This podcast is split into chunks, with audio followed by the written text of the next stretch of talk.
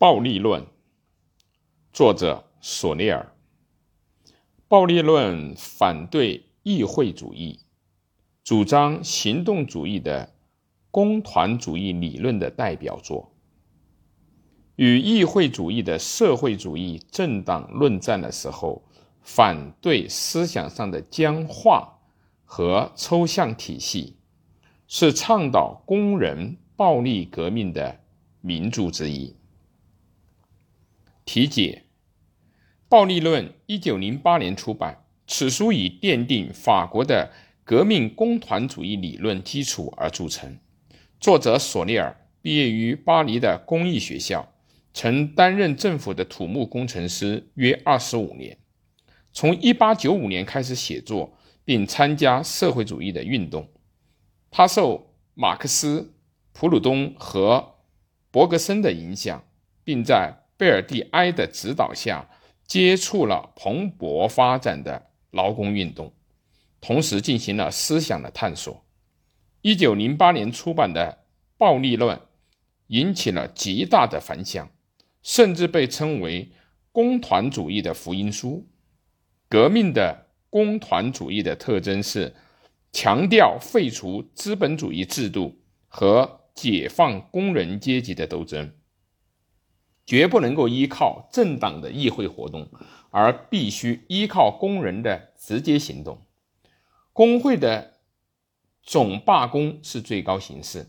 再就是为实现新的社会秩序，应否定政治型国家的统治，而要依靠工会的联合体实行经济管理。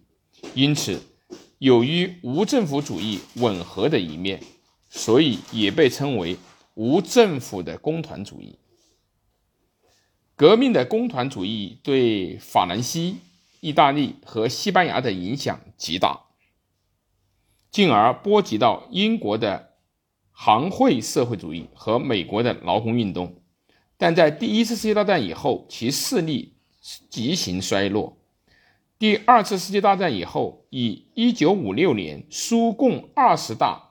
批判斯大林为起点，从根本上对社会主义国家的状况和前景进行了再探讨，对无政府主义和工团主义的方向进行了再批评。不过，工团主义对工人运动并无强烈的影响。经由劳动者的直接行动，特别是通过罢工来实现自身的要求。已知推进阶级斗争的倾向，仅在拉丁美洲国家的劳工运动中表现得较为明显。可以说，工团主义的影响在这里仍未消失。概要：暴力的伦理性。根据《暴力论》一九五零年的第十一版，由以下各章构成。序论给达尼埃尔·阿列维的信件，第三版的序言，出版的序言。第一章阶级斗争，第二章资产阶级的自甘堕落和暴力，第三章对暴力的偏见，第四章工人阶级的罢工。第五章政治总动总罢工，第六章暴力的伦理性，第七章生产者的伦理。附录一统一性和多样性。附录二为暴力辩护。附录三为列宁。索涅尔首先对议会社会主义进行了彻底的批判。议会社会主义者们为了征集多数的投票，故意混淆“阶级斗争”一词的含义，用被压迫者的广泛的含义解释了“无产阶级”一词，有意的模糊工人在阶级斗争中的主体作用。他们步阶级调和论者的后尘，认为暴动等只不过是梦想。他们妄图使劳动者相信。他们是革命的旗手，妄图使资产阶级相信他们能够阻止威胁资产阶级的威胁，妄图使国家相信他们是不可抗拒的舆论的代表。索利尔对议会社会主义者做了如上的批评，回到了马克思思想上的主张上来。他主张工人的团结和斗争作为阶级斗争的表现，必须使用无产阶级的暴力。在这种情况下，暴力并不是含混的指粗暴的力量，而是运用以总罢工为核心力量的含义。因而，索利尔做了如下的阐述：强力 （force） 和暴力 （violence） 两词，有时指统治权力的行为，有时指反抗的行为。但是很清楚，这两种情况所产生的结果大不一样。我们如果采用丝毫不含混的用法，那会有很大的益处。因而，暴力一词应认为仅仅是后一含义。强力的目的在于强化少数者所统治的一定秩序的社会。与此相反，暴力的目的在于破坏这种秩序。资产阶级从进入近代以来一直在行使强力，无产阶级至今才使用暴力以反抗资产阶级及其国家。总之，强力和暴力与物理力、强制力的含义虽然相似，但统治阶级行使时为强力，被统治阶级行使时则称之为暴力。而且到了近代，统治阶级结合各种经济和政治的力量，将民众置于奴隶的地位。统治阶级习以为常地使用这种物理力和强制力。并视为理所当然了。时至今日，被统治阶级对统治阶级的强力才具有反抗的力量。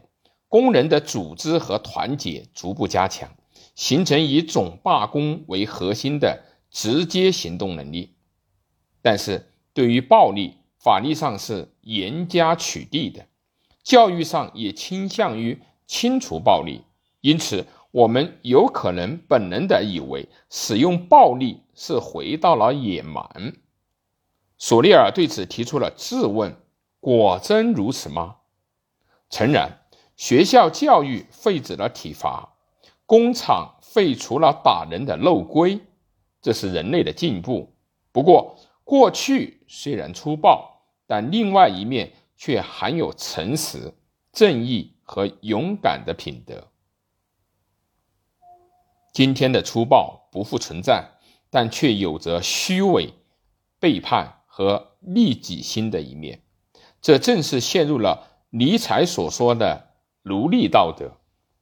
尼采向往古希腊的刚强而自由放达的生活。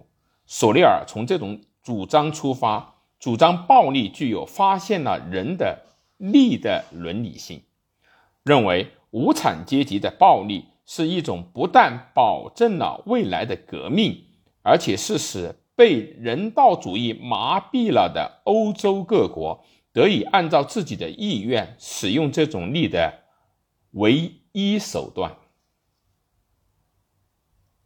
总罢工和神话，索利尔认为啊，总罢工是无产阶级暴力的表现形式，罢工是无产阶级具有了明确的阶级意识的阶。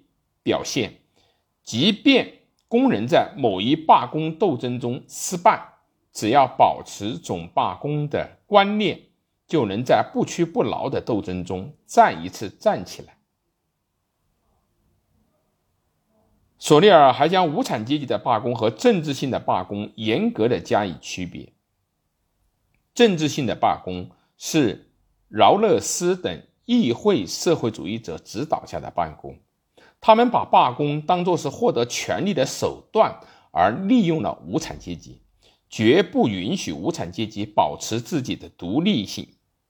因而，这种背离阶级斗争的观念，堕落为政治交易的行为；而无产阶级的罢工则与此相反，是无产阶级自身为了从根本上变革社会而挺身进行的斗争，彻底的破坏现存的国家机器是他们的目标，故而他排除所有的政治性的指导。根据这种立场，即使是在过渡形式，也否定无产阶级专政的国家形式，认为由生产者自发的组织起来的工团才是社会主义社会的基础组织。索利尔认为啊，在总罢工中包含了社会主义的一切，因而驱使无产阶级走向不屈的斗争。他将这种活动称之为神话，并做了如下的阐述：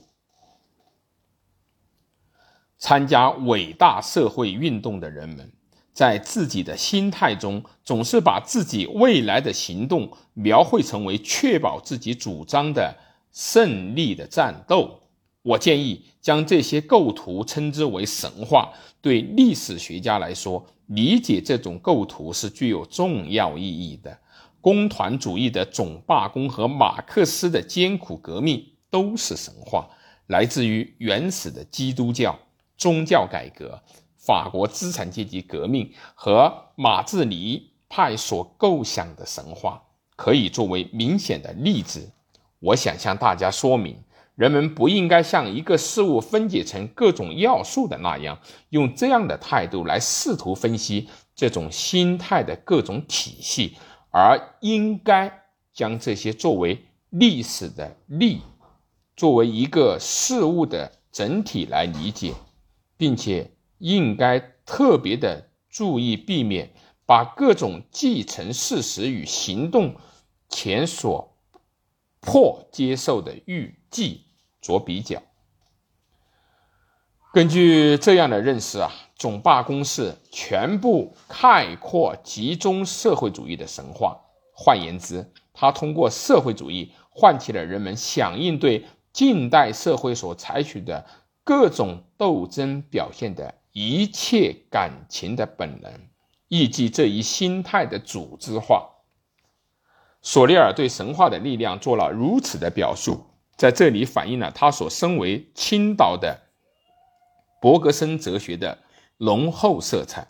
根据索利尔的原理，必须把神话与乌托邦加以区别。乌托邦仅仅是在现存制度的延长上描述未来的社会，而神话则是对现实行为产生作用的道德信念，是意志的表现。索利尔的暴力思想没有从历史上整体上去把握社会的现实，并从而得到证实。因而，如果仅仅集中在行使实力这一点上，其变革的方向既可以向右转，也可以向左转。如果正确的理解此书，就可以明了的依靠工人自身的力量，解放工人自己。建立作为自由的共同体的联合的社会，是他所追求的目标。